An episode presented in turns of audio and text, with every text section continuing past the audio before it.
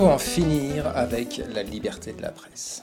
Oui, parce que dans le système de domination mondiale actuellement en vigueur, que nous appellerons pour simplifier le capitalisme ou le capitalisme financier, eh bien il est un dogme qui n'est jamais remis en cause, même par ses adversaires les plus acharnés. Et c'est ce qui se donne le nom, ce qui s'appelle la liberté de la presse.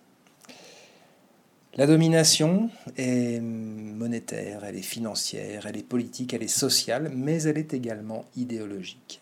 Et pour être capable de se libérer mentalement des fausses représentations qui fourvoient notre pensée dans des voies sans issue, toujours les mêmes, il faut abattre aussi ces idées toutes faites, trop facilement associées à un souverain bien, qui nous empêchent d'aboutir à quoi que ce soit d'original et de constructif.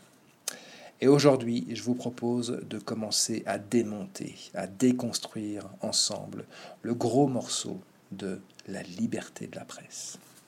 Pourquoi? Eh bien, sans liberté de la presse, pas de gestion des masses possible.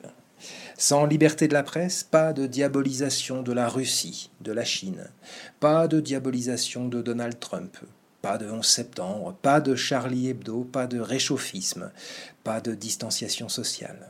Sans la liberté de la presse, pas de promotion d'une nourriture empoisonnée tous les jours par la publicité. Pas de dogme vaccinal, pas de lobbying de Big Pharma, du CRIF, pas de devoir de mémoire, pas d'antiracisme, pas d'ingérence humanitaire. Sans la liberté de la presse, pas d'uniformité du mensonge. Et qu'est-ce que la liberté de la presse? Si ce n'est le pouvoir pris par quelques représentants de l'élite financière pour assurer auprès du grand public la publicité de leurs intérêts.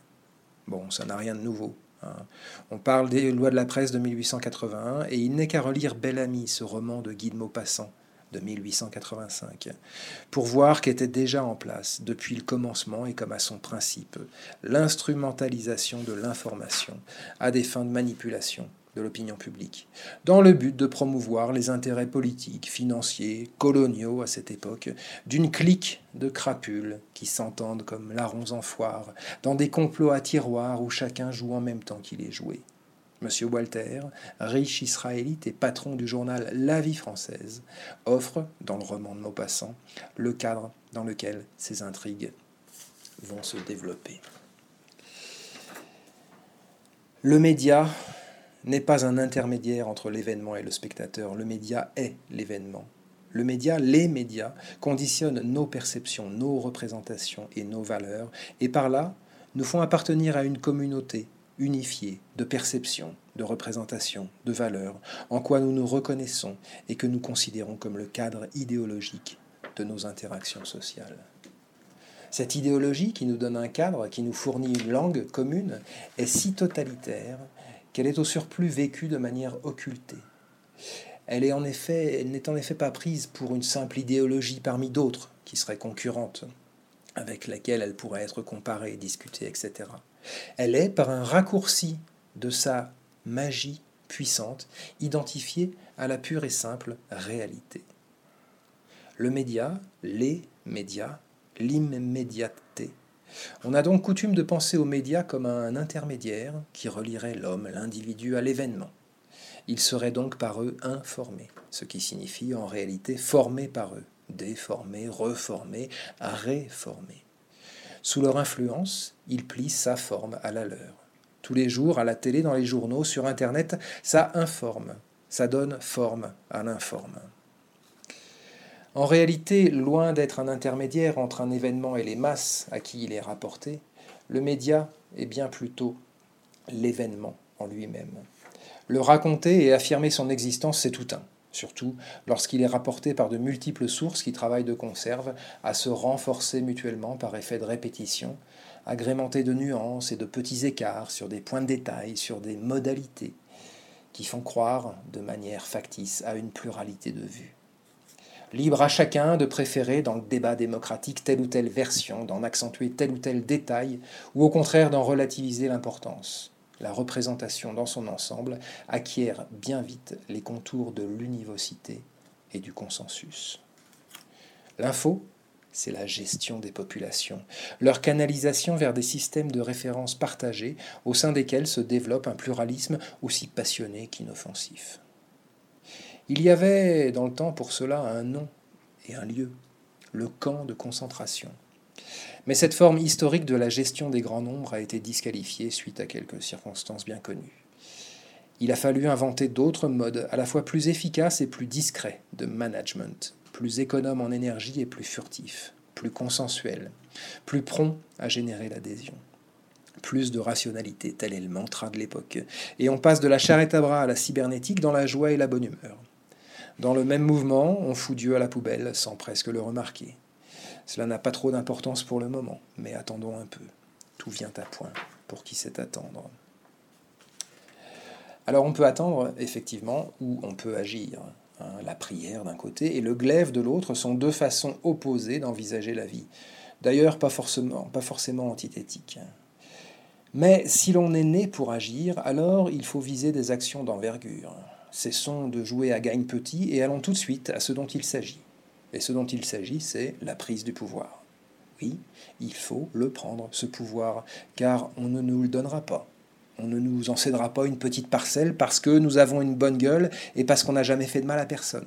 Il faut le prendre, et le prendre par la force. Et ça n'ira pas sans grincement de dents, mais c'est ainsi. D'un autre côté, hein, les changements les plus radicaux arrivent très souvent sur des pattes de colombe, comme disait l'autre. Alors on peut foutre un grand coup de tatane euh, dans tout le bordel en se déguisant en idiot, par exemple. C'est une bonne stratégie. Ça marche pas mal.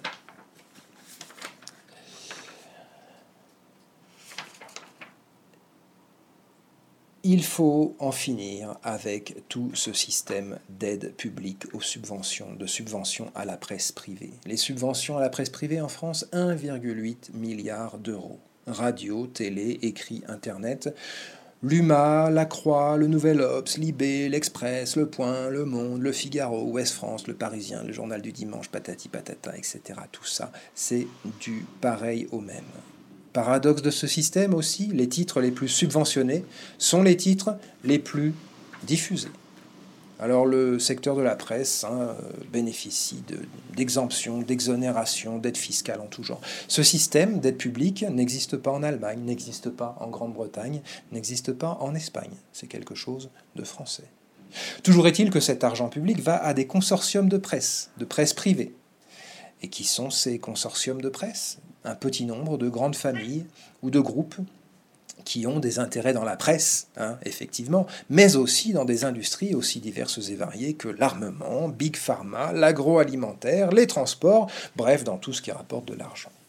Et le fait que les organes de presse soient déficitaires n'est pas du tout un problème pour ces grands groupes qui font leurs bénéfices sur leurs autres activités leur secteur presse, hein, ou leur secteur information, ou publicité, ou propagande, ou quelle que soit la manière dont on veuille le nommer, n'est pas destiné à faire des bénéfices pour eux. Il n'est destiné qu'à la promotion de leur image et à la diffusion d'un cadre idéologique propice à la prospérité de leurs intérêts. Il faut reprendre en main la presse. Il serait bien facile d'imposer des législations qui réintroduiraient un libre choix du consommateur d'information. Il serait question de payer non plus pour des packages, hein, on pense à la presse, euh, on pense aux bouquets télé en particulier, qui déversent leur ordure en permanence, mais de payer pour des chaînes au coup par coup, une par une, qui seraient chacune séparément financées par leurs souscripteurs et uniquement par leurs souscripteurs. Le public choisirait ainsi réellement ce qu'il choisit de voir et pourrait choisir aussi de cesser de le voir à tout moment. Ce même système pourrait être mis en place pour la bande FM et pour la presse écrite aussi. Hein. Oui, il est vrai que sans les subventions d'État, le prix des journaux exploserait à la hausse. Hein. Cela les forcerait à proposer à leurs lecteurs un contenu qui soit véritablement apte à les intéresser, au point qu'ils acceptent de payer le prix pour l'avoir. Mais cela aussi réhabiliterait la profession de journaliste, hein, qui c'est maintenant juste un petit secrétaire chargé de, relayer les, les dépêches de presse de l'agence France Presse. Puis les différences entre Libé, Le Monde, Le Figaro, l'Humanité, excusez-moi, mais moi, j'en vois pas énormément.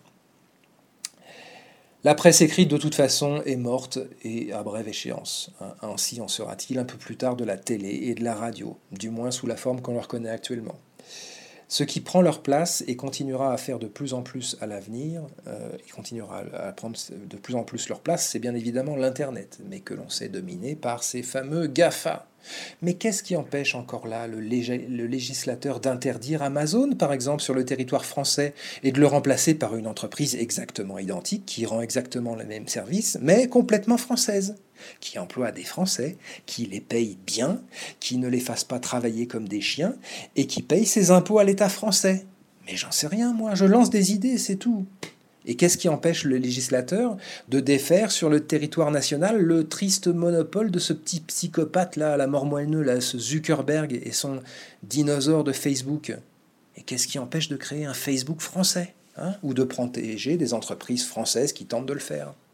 Et idem pour YouTube, idem pour tout ce qui se fait de concentration monopolistique au niveau international. Se pourrait-il vraiment que nous n'ayons ni les cerveaux, ni l'infrastructure, ni la volonté pour développer d'autres systèmes d'exploitation que le Microsoft de cet autre triste psychopathe de Bill Gates qui nous expionne en permanence et qui est devenu tellement puissant et mégalomaniaque qu'il rêve au surplus d'empoisonner l'ensemble de l'humanité par ses vaccins? Mais idem pour les moteurs de recherche. Il y a bien d'autres alternatives à Google. Et il y en aurait encore beaucoup d'autres avec une imagination libérée de cette presse actuelle qui, dans son uniformité, nous enferme dans une vision du monde univoque, pauvre et sans espoir. Oui, il est temps, je pense, de reprendre en main notre destin collectif, citoyens de tous les pays, et de reprendre le contrôle de notre destin individuel, nous qui l'avons depuis trop longtemps, à cause de notre passivité et de notre paresse, abandonnée aux soins vicieux de ces publicitaires qui savent, eux, ce qu'ils font et qui laissent les coups des franches à des idéologies qui nous mènent à la catastrophe.